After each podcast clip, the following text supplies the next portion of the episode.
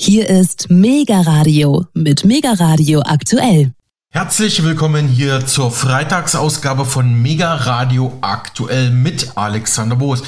Ja, wir haben heute extrem wenig Zeit, weil wir viel Programm haben und müssen schauen, dass wir das alles irgendwie unterkriegen. Denn wir haben nämlich gleich den renommierten Finanz- und Goldexperten Dimitri Speck hier bei uns im Mega Radio aktuell Interview.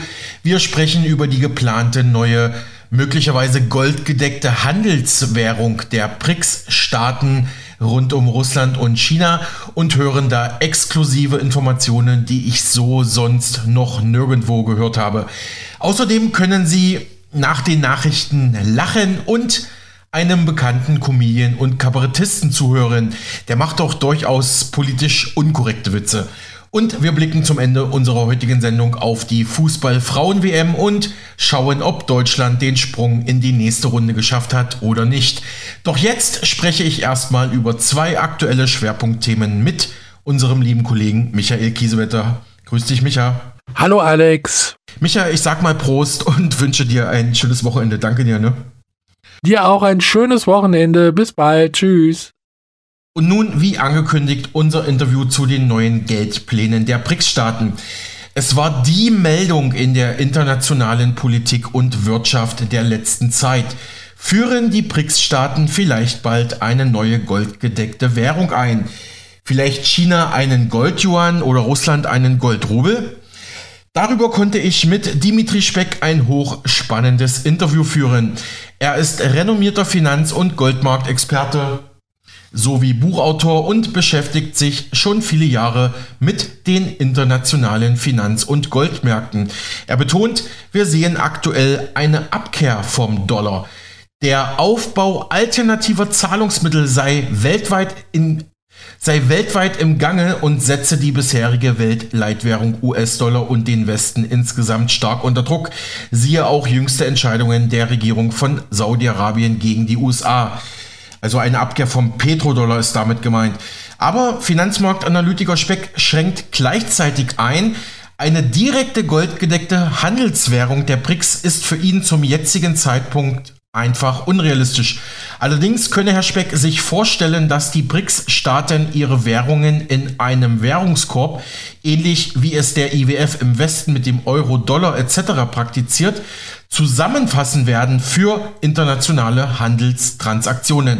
Also der russische Rubel, der chinesische Renminbi, indische Rupien, der brasilianische Real und der Rand in Südafrika auch genannt 5R als Arbeitstitel. Letztlich sei es für die BRICS ein anstrengendes Projekt, das nicht leicht und nur sehr teuer umsetzbar sei, sagt Goldkenner Speck. Hinzu kommen unterschiedliche, sich widersprechende Interessen großer BRICS-Player wie China oder Indien, die sich nicht immer in allen Punkten einig seien. Herr Speck, ja wieder mal vielen Dank im Namen der Mega Radio Aktuell Redaktion, dass Ihre Expertise zu den Finanz- und Edelmetallmärkten dieser Welt uns einmal mehr zur Verfügung steht. Der Fokus heute liegt auf die möglicherweise neue goldgedeckte Währung der sogenannten BRICS-Staaten. Also ich wiederhole nochmal, das sind China, Russland, Brasilien, Indien, Südafrika und im Dunstkreis auch viele Länder im globalen Süden wie der Iran. Und da ist jetzt die letzten Wochen immer wieder durchgesickert, ja, die BRICS werden wohl hochoffiziell jetzt im August beim nächsten BRICS-Gipfel in Südafrika eine neue goldgedeckte Handelswährung einführen. Vielleicht einen Goldjuan, also eine goldgedeckte chinesische Währung, vielleicht ein bisschen weniger realistisch, vielleicht auch ein Goldrubel. Und ja, dazu habe ich Sie angefragt und zu daran anschließenden Fragen. Herr Speck, erste Frage, was bedeutet das für den internationalen Geldmarkt? Also, ähm, ja, erstmal vielen Dank und herzlich willkommen. Wenn wir hier über, ähm, es ist extrem viel im Umbruch im Moment in der Geopolitik und auch in, im internationalen Finanzgefüge. Mhm. Aber wir müssen ja erstmal schauen, wenn es darum geht, um diese goldgedeckte Handelswährung, ob das wirklich so kommen wird oder und auch wann. Und dazu möchte ich einfach ein paar Ausführungen machen. Also zum einen äh, die Quellenlage. Ja, wie ist überhaupt das Gespräch auf diese goldgedeckte Währung entstanden. Und das geht auf einen einzigen Twitter-Tweet des, der, ich glaube, russischen Botschaft in Kenia, wenn ich es richtig in Erinnerung okay. habe, zurück, Aha. die wiederum einen Artikel in, ähm, in einem amerikanischen ähm, Magazin zitiert. Ich glaube, das war Foreign Affairs oder so heißt das. Und das deutet sehr stark darauf hin, dass hier einfach ein Mitarbeiter in dieser Botschaft sozusagen eine Kurzzusammenfassung und eigene Interpretation des Artikels geliefert hat und hier keine Insider-Information verraten hat. Also die Quellenlage ist sehr dürftig. Es gibt auch explizite Aussagen, beispielsweise des russischen Präsidenten Wladimir Putin und auch der russischen Zentralbankchefin, was hier im Währungsbereich eben vorangetrieben wird und das die haben hier nicht eine goldgedeckte Handelswährung erwähnt, sondern ähm, sozusagen ein, ein, ein Zahlungsmittelsystem oder eine Handelserleichterung, dass das eben besser funktioniert, weil das bisher alles auf SWIFT basiert und auf Verträgen, die auf Dollar basieren. Und äh, hier ist ganz klar ähm, zu erkennen, dass angetrieben unter anderem von Russland eben hier, aber auch von vielen weiteren Ländern eine Abkehr vom Dollar stattfindet. Ja. Und jetzt mal äh, zurück zur goldgedeckten Handelswährung. Ja, das würde ja bedeuten im Prinzip eine Golddeckung. Dann könnte man zum einen auch gleich Gold selbst nehmen. Das ist ja dann mhm. eins zu eins mehr oder minder austauschbar. Und zum jetzigen Goldpreis, was würde das bedeuten? Also nicht, dass Sie mich missverstehen. Ich bin durchaus ein Anhänger des Goldes und mir ist durchaus bekannt, dass historisch äh, der Ausgleich zwischen den Ländern bzw. den Zentralbanken über Gold eigentlich ziemlich gut funktioniert hat, was zum Beispiel den Ausgleich von Handelsbilanz und Leistungsbilanzdefiziten angeht. Mhm. Seitdem wir das ja nicht mehr haben, es sind insbesondere die USA sehr stark ins Defizit gerutscht. Also aber dennoch glaube ich, dass zum jetzigen Zeitpunkt der Goldpreis einfach viel zu niedrig steht im Volumen zu den gesamten Finanzmärkten und äh, zum Handelsvolumen. Das heißt, wenn jetzt die BRICS-Staaten, beispielsweise China, einfach Gold fordern würden, wenn sie exportieren, ja, äh, dann müsste so viel Gold nachgefragt werden, dass der Goldpreis enorm stiege. Oder, und damit wäre wär der Export weg. Also damit würde ja keiner mehr chinesische Waren nachfragen. Also grundsätzlich ist der, der Goldpreis aktuell zu niedrig. Was aber im Entstehen, als dass hier eine goldgedeckte Währung wahrscheinlich ist. Aber was im Entstehen ist, ist sicher auch im Handelsbereich eine Alternative zum US-Dollar oder mehrere Alternativen. Hier geht es einfach um um Zahlungsmittelsystem würde ich mal sagen, hier sind Währungskörbe denkbar, hier sind auch andere Vertragsmechanismen, die einfach standardisiert werden, denkbar. Hier könnte auch zum Beispiel äh, die Rohstoff, ein Rohstoffkorb auch mit Gold sozusagen als Preisanker in Frage kommen. Aber wahrscheinlich wird es einfach ähm, eine Verbesserung des, des, des Zahlung, äh, also ein Zahlungssystem werden, dass das hier im Entstehen ist und das vielleicht auf dem Währungskorb oder so passiert. Das, das ist viel wahrscheinlicher als eine, eine, eine goldgedeckte Handelswährung zum aktuellen Zeitpunkt. Das ist auch schon anstrengend genug umzusetzen übrigens. Diese Sachen sind nicht leicht. Mhm. Weil wir sprechen ja hier teilweise von Verträgen in, in der Größenordnung von zwei- oder dreistelligen Milliarden Euro Beträgen. Mhm. Ja. ja das, da, da, muss man schon sorgsam sein, wenn man sich auf Jahre bindet. Ja. Ähm, was man dort als Gegenleistung bekommt. Ja. Mhm. Und das war eben bisher über den Dollar relativ klar geregelt und wird jetzt dann eben wahrscheinlich sukzessive werden sich hier parallel neue Systeme entwickeln. Angetrieben natürlich zum einen von, ähm, das muss man hier auch mal klar erwähnen, was eigentlich treibende Kräfte sind. Das eine ist der, der in meinen Augen völlig idiotische Beschluss der beiden Regierungen, die, die russischen Zentralbank und auch andere Gelder einzufrieren. Ja, was natürlich und Europa ist dann äh, sofort natürlich gefolgt, was dann natürlich viele Länder wie Saudi-Arabien und so weiter ähm, bewegt, sozusagen sich nach Alternativen umsieht, weil die natürlich hier dann ein, ein hohes Risiko für ihre Dollar, Schuldverschreibung, Dollarforderungen sehen. Das ist das eine. Und das zweite ist, und das ist vielen Ländern durchaus auch bewusst, wir haben seit Ja, die Entwicklung geht im Prinzip schon, ging schon in den 60er Jahren los und seit 71 ist dann die Goldbindung offiziell weggefallen. Seitdem ähm, haben wir ein System, ja, das oft Petrodollar-System genannt wird beispielsweise, einfach ein System, das die Amerikaner sozusagen äh, sukzessive ein laufendes Defizit fahren. Ja, das war auch politische Absicht in Ende der 60er Jahre.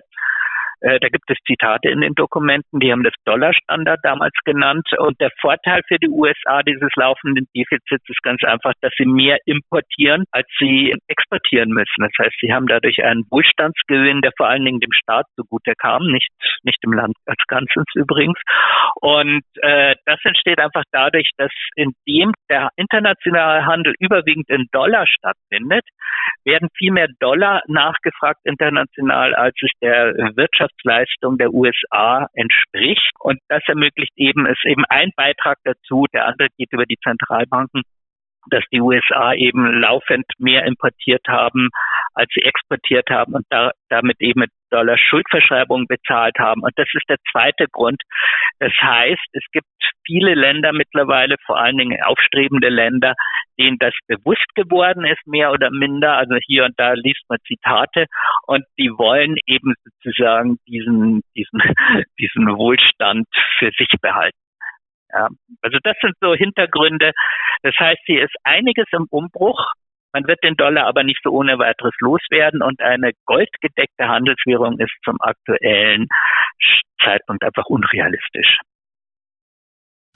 Okay, hm, da waren jetzt sehr viele Punkte drin. Ich überlege gerade, wo wir da am besten jetzt erstmal anknüpfen. Also, Herr Speck, wenn ich Sie da richtig verstehe, geht das Ganze auf einen Tweet zurück und alles, was ich jetzt die letzten Wochen darüber gelesen habe in der deutsch- und englischsprachigen Presse, das sind da einfach nur Medien, die, die das dann quasi weiter kolportiert haben, äh, basierend auf dieser einen Quelle. Und wir befinden uns da noch mh, hm, großzügig im Bereich der Spekulation und Gerüchte. Ist das so?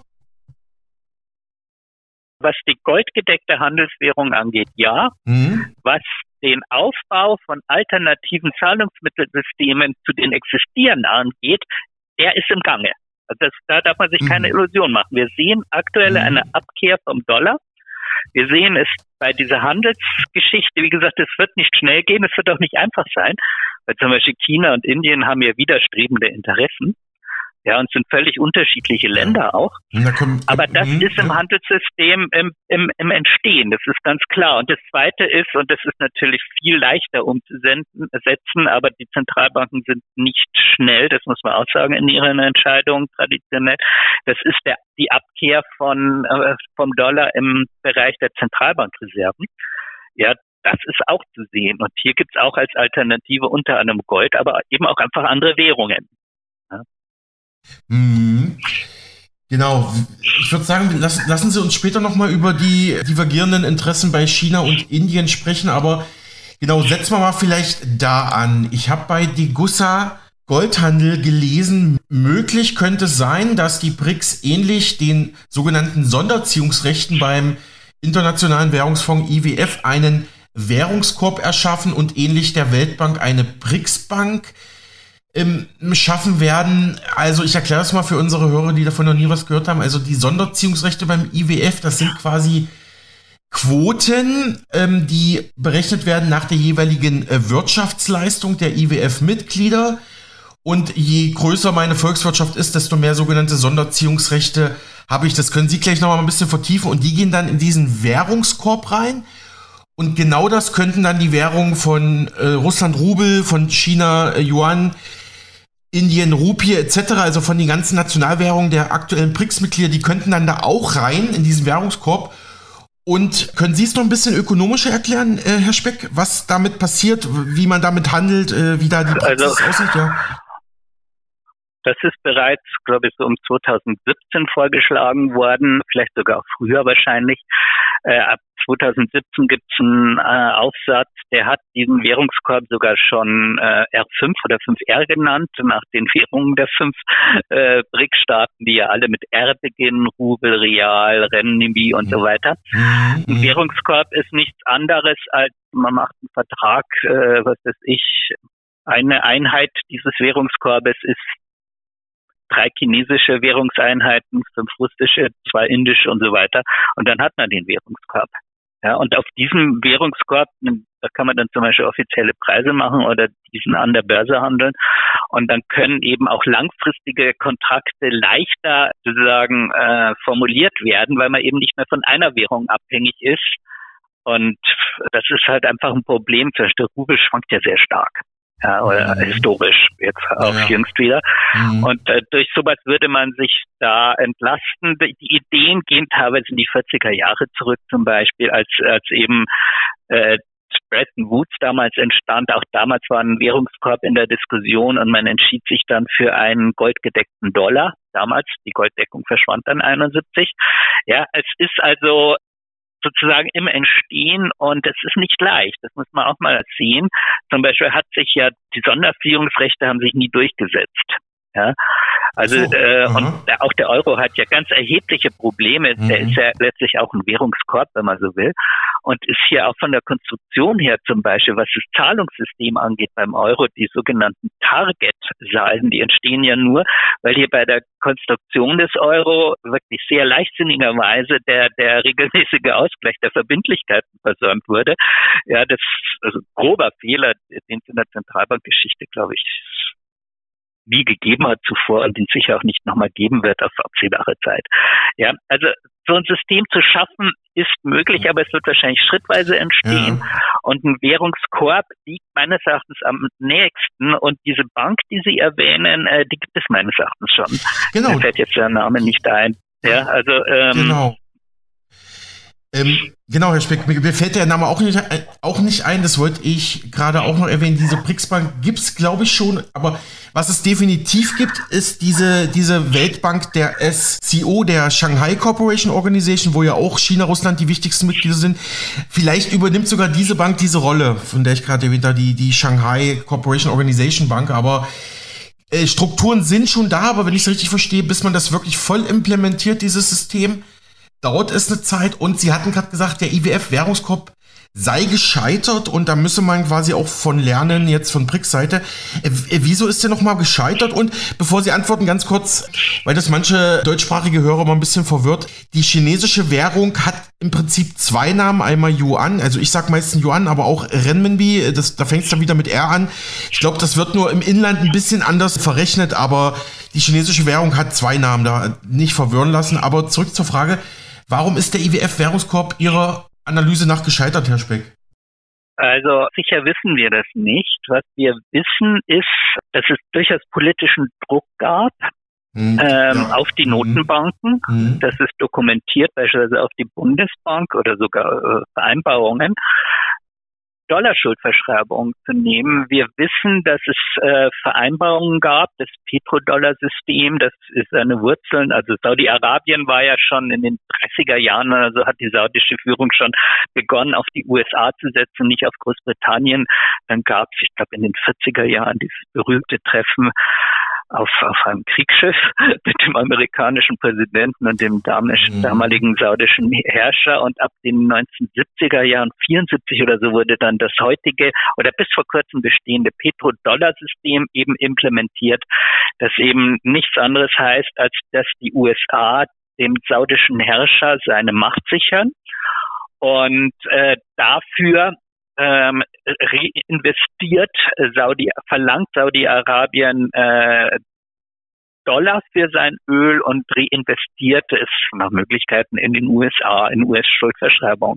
Das heißt, hier gibt ganz klare politische ähm, Bestrebungen, ausgehend von den USA, dass eben der Dollar Alternativen äh, vorgezogen wird. Das war, wie gesagt, auch schon bei Bretton Woods so da gab es auch eben die politische Entscheidung damals mit den USA natürlich als weitaus mächtiger als äh, und wirtschaftlich bedeutender als die nach dem Krieg zerstörten europäischen Länder.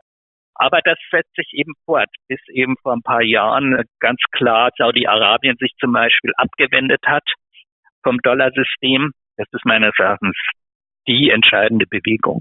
Mhm. Die konnten wir eben gerade im letzten Jahr sehr deutlich sehen. Mhm. Und ähm, das sind Hintergründe, weshalb der, der Dollar bevorzugt wird. Und man muss auch einsehen, äh, der Markt neigt tendenziell immer dazu, eine einzelne Währung zu bevorzugen gegenüber einem Währungskorb. Es ist einfach leichter, hm. nur eine Währungsreserve zu haben, nur einen Anker zu haben und so weiter. Also das war, das spielt auch eine Rolle. Ja, also diesen, diesen Effekt ja. äh, sieht man immer mal wieder. Netzwerkeffekt heißt er, glaube ich. Und das spielte wohl auch eine Rolle. Ja. Also insgesamt wird sich aber trotzdem diese Bewegung vom Dollar weg weiterentwickeln und da es überhaupt keine Alternative gibt zum Dollar, also keine Wirtschaftsmacht und Rechtssicherheit und so weiter, die es mit dem Dollar von vor, ich sag jetzt mal, 50 Jahren aufnehmen kann, als die USA ja eine sehr solide Wirtschaft hatten und auch ein solides Rechtssystem, wird sich eben nicht China, die chinesische Währung oder so rauskristallisieren, sondern wahrscheinlich doch eher ein, ein Währungsmix. Aber wie gesagt, das gab es so in der Geschichte noch nicht, aber die, die Richtung scheint sich abzuzeichnen. Mhm, mhm. Ja, schon mal hochinteressant. Ich würde auch Saudi-Arabien noch mal kurz zurückstellen. Okay, äh, was haben wir bisher gelernt? Also Sie halten die Einführung eines echten Gold-Renminbi oder Gold-Yuan oder Gold-Rubels für eher unwahrscheinlich. Ähm, für realistischer halten Sie, Herr Speck, dass wir da diesen Währungskorb bekommen, der allerdings Tücken hat. So, jetzt schauen wir uns das mal in der Praxis an. So, Saudi-Arabien hat sich jetzt davon losgelöst, ihr Öl nur noch in, in Dollar zu berechnen, sondern ist ja jetzt auch offener geworden für andere äh, Währungen, vor allem natürlich die chinesische Währung. Und ähm, da reden wir aber gleich nochmal drüber. Und ja, wenn jetzt dieser BRICS-Währungskorb kommt, jetzt mal analog zu der ähm, saudischen Entwicklung, wie sieht das dann in der Praxis im internationalen Handel aus? Äh, der Euro, der US-Dollar werden wahrscheinlich noch weiter erodieren und wie muss ich mir das so als Laie vorstellen jetzt beim internationalen Güterverkehr? So, so ganz grob, Herr Speck, ne?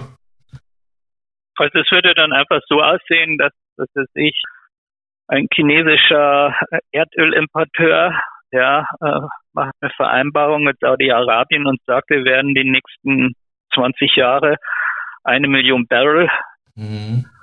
pro Tag importieren äh, zum Preis von 22,5 R. Wenn das jetzt 5 R die Bezeichnung dieses Währungskorbes ist, mhm. das wäre es dann. Mhm. Also ganz ja. stark vereinfacht. Okay.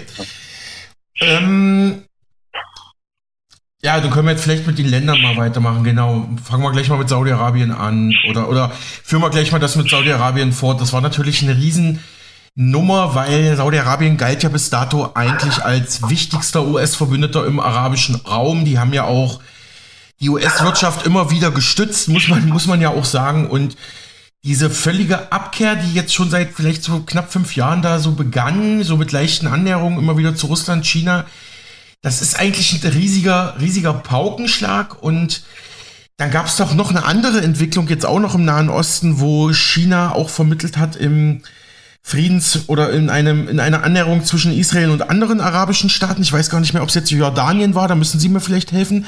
Also wir sehen da jetzt schon einen großen, auch vielleicht geopolitischen Umbruch im, im arabischen Raum und ja, äh, verliert da die USA tatsächlich so wichtige strategische Partner oder macht Saudi-Arabien das vielleicht eher so wie die Türkei oder Indien, dass man da so ein bisschen so ein Schaukelspiel immer zwischen Ost und West betreibt, der Speck? Die machen halt einfach ihre eigene Sache. Ja. mhm, okay. Alle drei genannten Staaten. Also die mhm. sind halt sozusagen jetzt nicht mehr feste Bündnispartner der, der USA, sondern losere und machen ihr eigenes Ding und ähm, haben aber auch nicht komplett die Seiten gewechselt. Also das würde zu weit gehen, diese These. Ja. Ja. ja. Äh, ich korrigiere mich gerade selbst, äh, passt aber auch super rein, weil es war die chinesische Regierung, die vor wenigen Monaten einen eine direkte diplomatische Annäherung zwischen Saudi-Arabien und dem Iran geglückt ist. Das ist zustande gekommen auf chinesische Initiative aus Peking und Saudi-Arabien als sunnitisch-wahhabitischer Staat und äh, der Iran als schiitischer Staat sind eigentlich ähm, jetzt im islamischen Glauben und auch geopolitisch gesehen eigentlich Todfeinde gewesen, totale Erzfeinde und selbst das ist jetzt der chinesischen Regierung geglückt, was sozusagen den westlichen Regierungen nicht geglückt ist. Da sieht man eben auch neue Vernetzungen. Und lassen Sie uns gleich mal weiter über China-Indien sprechen, Herr Speck. Sie sagen, alle diese Staaten haben eigene Interessen. Aber man muss ja jetzt schon sagen, oder Sie können ja vielleicht mal benennen, wo sich die Interessen zwischen Indien und China überschneiden und unterscheiden. Und ob nicht vielleicht doch meine Teilthese stimmt, dass Indien immer wieder, auch im Kalten Krieg, immer wieder so eine Schaukelpolitik zwischen Ost und West betrieben hat. Also man kauft Waffen von, von den Russen und den Amerikanern. Äh, man versucht mit beiden Seiten eben gute Geschäfte zu unterhalten, was ja auch nicht schlecht ist, will ich jetzt gar nicht irgendwie moralisch werten, sondern einfach nur so geopolitisch wird ja oft in Washington und Brüssel gesagt, na, Indien ist halt für den Westen auch ein unsicherer Kandidat, ne? Indien ist einfach groß genug, äh, eine Großmacht im Prinzip, so dass es eine eigene Politik machen kann. Mhm. Muss sich nicht irgendeiner anderen Großmacht anschließen, sozusagen, um hier politischen, militärischen und wirtschaftlichen Schutz zu bekommen. Und China ist es auch. Aktuell ist China natürlich weitaus größer als Indien und deswegen geht ja die generelle These dahin, dass wir hier auf einen Konflikt USA-China äh, zu rollen, sage ich mal, weil hier sozusagen zwei Großmächte um ihre weltweiten oder zumindest doch überregionalen Interessen kämpfen. Man muss aber ganz klar sehen, Indien entwickelt sich aktuell äh, recht gut. Indien hat eine, eine sehr hohe Bevölkerung und wird jetzt sicher auch zu geopolitischen Rivalitäten zwischen Indien und China vielleicht erst in 20, 30er Jahren oder so kommen, aber das zeichnet sich ab. Das ist also nicht nur irgendwelche Grenzstreitigkeiten da in, im Himalaya, wo es um ein paar Quadratkilometer geht, die eigentlich völlig irrelevant sind von der Größenordnung her gegenüber der Größe der beteiligten Länder, sondern da wird es auch einfach Interessensgegensätze geben zwischen China und Indien.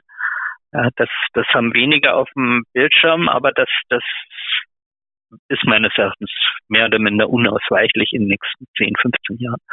Und es ist auch im BRICS schon äh, sichtbar. Also bei BRICS ist zum Beispiel so, dass Indien eher auf die Bremse tritt.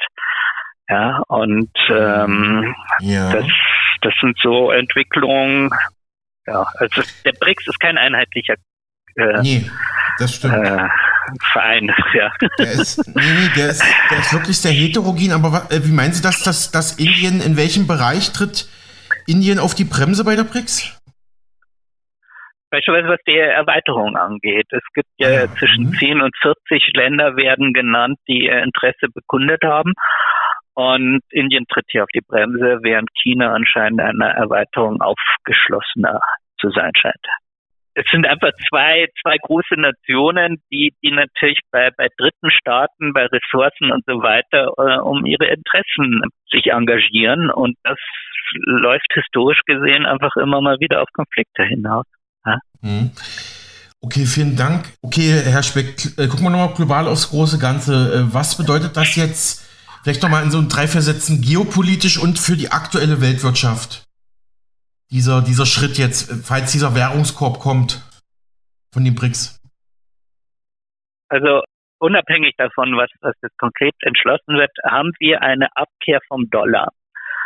Das bedeutet für den amerikanischen Wohlstand, dass die amerikanische Industrie erheblich mehr produzieren müsste, um dieses Güterdefizit auszugleichen, was ihr nicht gelingen wird. Das ist einfach nicht machbar. Das heißt, wir müssen damit rechnen, dass es im Westen, das betrifft auch Europa und Deutschland, zu einem Wohlstandsverlust dadurch kommt, der umgekehrt in anderen Ländern einen Wohlstandsgewinn bedeutet.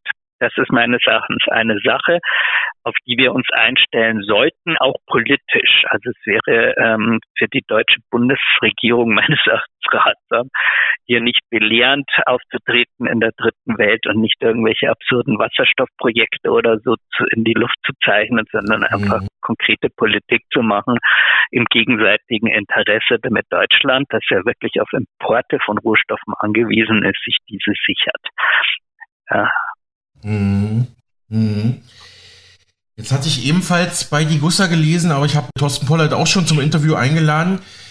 Vielleicht ist es auch schon zu spezifisch, aber Herr Speck, ich will es trotzdem mal probieren. Und zwar äh, pro, prognostiziert Die Gussa in Frankfurt am Main, dass möglicherweise mit diesen, gut, die sind immer noch oder die gehen immer noch von der, Gold, von der direkten goldgedeckten BRICS-Handelswährung aus, aber Übertragen wir das mal auf den Währungskorb, also dass möglicherweise dann auch internationale Güter teurer werden könnten.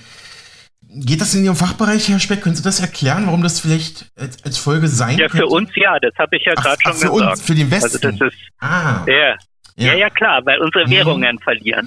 Klar, logisch. Ja, also wir ja, müssen mhm. ja, der Westen als Ganzes ist vor allen Dingen wegen der USA, aber auch wegen Südeuropa defizitär. Mittlerweile ist auch Deutschland geschwächt. Ja, Äh, Deutschland war ja ein äh, hohes Überschussland und man kann Rohstoffe einfach kaufen, indem man letztlich Güter exportiert. Also wenn die Saudis, sage ich mal salopp, äh, ein BMW kaufen, dann können wir von den Saudis äh, Öl verlangen. Ja? Wenn, wenn wir keine BMW mehr nach Saudi-Arabien verkaufen können, aus welchen Gründen auch immer, oder einfach zu wenig, ja, dann können wir das Öl uns nicht mehr leisten. Das ist einfach so. Ja, und das gilt für alle Rohstoffe und alle Importe, auch für die Importe aus China. Ja, das, das muss irgendwie im Gleichgewicht sein auf lange Sicht. Dass die USA seit 50 Jahren hier ein Defizit fahren, ist ein absoluter Ausnahmezustand mhm. der Geschichte. Ja. Und der endet gerade. Mhm. Ja, der endet gerade mhm. und das heißt für uns weniger Wohlstand. Ja, die Amerikaner verteilen ja äh, aktuell sehr geschickt, sage ich mal, ähm, die, ihr Problem eigentlich auf Europa in nachdem es ihnen geglückt ist, dass sie sehr viel Gas nach Europa zu sehr hohen Preisen zum Teil exportiert haben, sodass plötzlich der Leistungsbilanzüberschuss äh, Deutschlands äh, sozusagen massiv geschrumpft ist und umgekehrt das Leistungsbilanzdefizit der USA deutlich geringer wurde. Also es sind ja hunderte Milliarden äh, von, von Deutschland vor allen Dingen in die USA geflossen. Also dreistelliger Milliardenbetrag, genau weiß ich es nicht. Äh, das, das also der ganze Westen sozusagen als Block leidet unter mhm. dieser Situation und das mhm. wird sich in den kommenden Jahren fortsetzen. Also für uns wird es mhm. teurer. Mhm. Jetzt unabhängig von der Inflation, die auch noch kommt übrigens und die weltweit sein wird. Nee. Aber das ist ein anderes Thema. Ja. nee, auch, auch, eine, auch eine super Überleitung äh, zu meiner nächsten Frage, weil ich hier einen Bericht von Kettner Edelmetalle gerade aufhab und die schreiben auch, die möglichen Auswirkungen einer solchen Entwicklung auf Deutschland sind enorm. Die deutsche Wirtschaft ist oder war stark exportorientiert, haben Sie auch gerade gesagt, Herr Speck, daher stark vom internationalen Handel abhängig. Ein Anstieg des Goldpreises und eine Verschiebung der Machtverhältnisse im globalen Währungssystem könnten daher vor allem auf die deutsche Wirtschaft, die ja exportabhängig ist, eine große Auswirkung haben. Und meine Frage jetzt dazu, Kettner Edelmetalle schreibt, die neue Währung der BRICS soll nicht aus Fiat-Geld, also sprich äh, Euro-Dollar, Yen bestehen, sondern durch Gold gedeckt sein. Wobei ich sagen muss, der Artikel ist vom 19. Juli 23. Dies würde die Währung enorm stabilisieren und sie vor Inflation schützen, schätzt Dr. Markus Krall ein. Der hat auf Twitter eine Prognose veröffentlicht für den zukünftigen Goldpreis. Er schreibt oder sagt voraus, dass die BRICS-Staaten nur eine relativ geringe Menge an äh, physischem Gold benötigen würden, um ihre goldgedeckte Handelswährung, also reden wir wieder nicht von dem Währungs Währungskorb, zu etablieren, da sie einen kombinierten Handelsbilanzüberschuss von 950 Milliarden Dollar schon jetzt haben. So, und jetzt die Prognose von Dr. Krall. Die Nachfrage würde den Goldpreis um den Faktor 10 nach oben katapultieren und die BRICS-Währung würde sogar mit einem Schlag zur Weltleitwährung. Also wenn ich, ich kenne Sie ja ein bisschen, Herr Speck, ich glaube, das ist für Sie ein bisschen zu, vielleicht ein Tick übers Ziel hinausgeschossen, geht vielleicht aber schon in die richtige Richtung, oder? Also dieses Preisziel zahle ich ohne weiteres, aber die Reihenfolge teile ich nicht. Also ich glaube, meine These ist eben, der Goldpreis muss erst sich verzehnfachen bevor er diese Rolle einnehmen kann, ja. bevor Gold diese Rolle einnehmen mhm. kann. Es kann nicht administrativ jetzt einfach gesagt werden, wir machen Gold zur Weltleitwährung und dann ist der Preis zehnmal höher. Also die, diese Reihenfolge geht nicht, ja, weil wie soll es gehen? Das wer soll dann zum Beispiel die Importe aus China bezahlen, wenn ein Land kein Gold hat und so weiter? Das, das ist einfach nicht möglich. Und das wäre ein, ein riesiger Schock dann auch für die exportierende Wirtschaft in China und so weiter. Also meines Erachtens ist die Reihenfolge genau umgekehrt. Gold erst auf, also mal zehn, das dauert mhm. einige Jahre. Mhm. Und dann kann es durchaus sein, dass im internationalen Handel, und zwar ohne dass es dazu einer Währung bedarf, Gold wieder der Anker wird wie es eben eigentlich historisch praktisch immer der Fall war. Ja. Zwischen Staaten hat man mit Gold mhm. bezahlt. Das ist, mhm. da hat man sich nicht eigentlich auf irgendwelche Papierzettel verlässt. Das ist die Ausnahme der Geschichte. Ja, ja. Na gut, also die, die USA konnten ja ihren, ihre äh, Weltleitwährung Dollar ja nur stützen, auch aufgrund ihrer militärischen Stärke, wird ja immer wieder gesagt. Ne? Das war ja weniger ökonomisch, sondern mehr machtpolitisch, militärisch abgesichert. Und das, das, Nö, das, die Amis waren ja sehr stark. Äh, ja gut, die äh, waren mal sehr stark. Also da, das, Ja. Äh, ja, aber daraus hat sich ja entwickelt. Also, ja, und jetzt mhm. sind sich nicht mehr, und jetzt genau, haben wir die, die Abkehr vom, genau, Dollar, ja. Genau, also das, das, die, ja. die Amis hatten schon einiges zu bieten, das wird heute oft übersehen. In den 50er, 60er Jahren auch an Gütern und so weiter. Die waren schon ziemlich gut unterwegs. Mhm. Ja, erstmal vielen, vielen Dank auch für diese, für diese Hintergrundanalysen, Herr Speck. Ich glaube, ich glaube, da müssen wir auch mal abwarten, was jetzt einfach Ende August äh, 2023 da beim BRICS-Gipfel in Südafrika äh, passiert, ob äh, der russische Präsident Putin wirklich hinreist und verhaftet wird, was ja auch einige europäische Außenministerinnen wie Frau Baerbock immer wieder sagen, ja. aber ich, ich glaube, der kommt nicht, das ist schon entschieden. Genau, der kommt nicht. Ich wollte es ein bisschen spannend halten, aber ja. wir hatten es auch schon im Programm, der kommt natürlich nicht, aber ein kleiner Flaps muss ja auch mal sein. Aber ähm, Herr Speck, ähm, wollen wir das Thema damit abschließen? Hätte ich vielleicht noch zwei, drei kurze Fragen ähm, zu anderen Themen. Oder gäbe es jetzt noch was Wichtiges zu sagen zu dieser äh, BRICS-Thematik? Wir können gern. Ähm, genau. Ich glaube, das Wichtigste ist gesagt im Moment. Genau. Also ich habe jetzt noch, wo, wo wir Sie gerade hier haben, noch ein paar kleine Fragen. Ja, wie schätzen Sie aktuell den Goldmarkt ein? Ähm, ich habe gerade rausgehört, unterbewertet, haben wir auch schon häufig gesprochen, und, und wie Silber? So ganz kurze Einschätzung vielleicht bitte. Mm, ja, ich rechne immer eine Verzehnfachung. Das ist im, im Zuge von, ich ja. schätze mal, mindestens zwei weiteren Inflationswellen, die uns auf 30, 40 Prozent und mehr heben werden. Das ist so meine Kernthese, hängt mit dem Finanzsystem und vor allen Dingen mit dem Schuldenstand zusammen. Und Silber dürfte dann noch stärker steigen. Jetzt habe ich mich kurz gehalten. Wunderbar. Ich glaube, das ist auch okay, weil wir haben ja schon mit Dimitri Speck ganz viele Interviews zum Thema Gold geführt. Können Sie zum Beispiel auf unserem Spotify-Kanal Mega Radio aktuell das neue Inforadio nachhören. Ja gut, dann habe ich noch eine allerletzte Frage, die ich gern stellen würde. BlackRock, also das, der weltgrößte Vermögensverwalter und Kapitalorganisator BlackRock, ist vor wenigen Wochen laut eigener Aussage oder will laut eigener Aussage in den sogenannten Bitcoin-ETF-Markt einsteigen. Das hat zum Beispiel Finanzexperte Marc Friedrich kritisch betrachtet, sagt natürlich, muss man BlackRock kritisch betrachten. Die sind ja auch, ähm, also die haben ja an vielen Unternehmen und Konzernen dieser Welt Anteile. Zum Beispiel auch jetzt in, in der Waffenindustrie, sage ich jetzt mal ganz, ganz äh, populistisch sozusagen. Aber äh, Herr Friedrich betont, dieser Schritt könnte im Anlegerumfeld bei den Kryptowährungen ein Signal sein, dass Bitcoin immer attraktiver und solider wird. Ja, zwei Teilfragen dazu. Wie fällt da Ihre Einschätzung aus? Ich glaube, Sie sind kein so großer Freund von Bitcoin, wenn ich mich recht erinnere. Und wie schätzen Sie diesen Schritt von BlackRock ein, Herr Speck? Also, den BlackRock-Schritt, den äh, schätze ich ganz einfach. Die wollen halt Geld verdienen. Und es hat keine akademische Bedeutung oder sonst was die hüpfen einfach auf alles, wo, wo man sich Geld verdienen kann, mhm. vom Umweltschutz bis zu was weiß ich.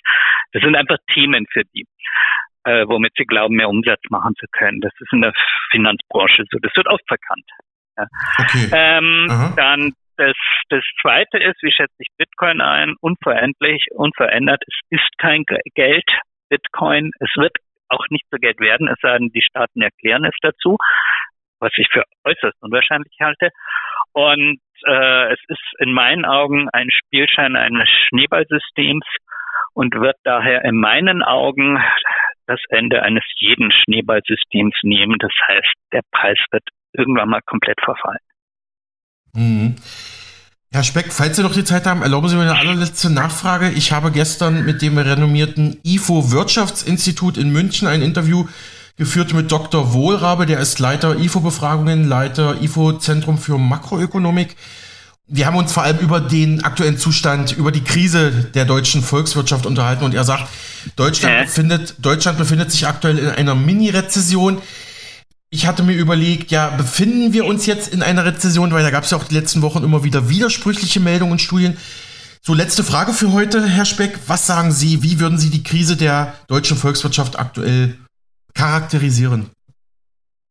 Also wir haben ja im Unterschied zu vielen anderen Ländern, äh, zum Beispiel beim Einkaufsmanager-Index, das ist nicht der IFO-Index, der IFO-Index fällt aber auch, mhm. äh, ein, ein, ein Tiefstand, der deutlich höher ist als in, in vergleichbaren Ländern. Das hängt vor allen Dingen mit den Energiepreisen zusammen und das ist komplett selbstverschuldet. Fragen Sie unsere Regierung. Ähm, ja, deswegen hat die Industrie eben in, in Teilbereichen nennenswerte Probleme. Ja, Chemie zum Beispiel, Glas und so weiter, überall, wo halt in, so Energiepreis ankommt. Und das ist einfach ein Problem. Und neben dem, was man normal als Rezession versteht, nämlich dass die dass das BIP, also die Wirtschaftsleistung, zurückgeht, was aktuell der Fall ist, haben wir noch ein viel größeres Problem, ist, das ist, das sind die Reallöne. Ja, also wir haben es tatsächlich durch unsere Regierung fertiggebracht, wo ja ein Sozialdemokrat an der Macht ist, dass die Arbeitnehmer den größten Einkommensverlust der Nachkriegszeit erlitten haben. Gratulation kann ich dann nur sagen, mhm. äh, mit, einer, mit einer Ironie. Und das ist meines Erachtens das A und O, was, was Deutschland im Moment als Sonderfall sozusagen mit diesen Energiepreisen ja womit Deutschland eben im Moment befasst ist. Soweit der renommierte Finanzanalytiker und Edelmetallmarktexperte Dimitri Speck im Interview mit mir für Mega Radio aktuell zu aktuellen Plänen der BRICS-Staaten im Währungsbereich. Wir hören jetzt Nachrichten und uns danach gleich wieder.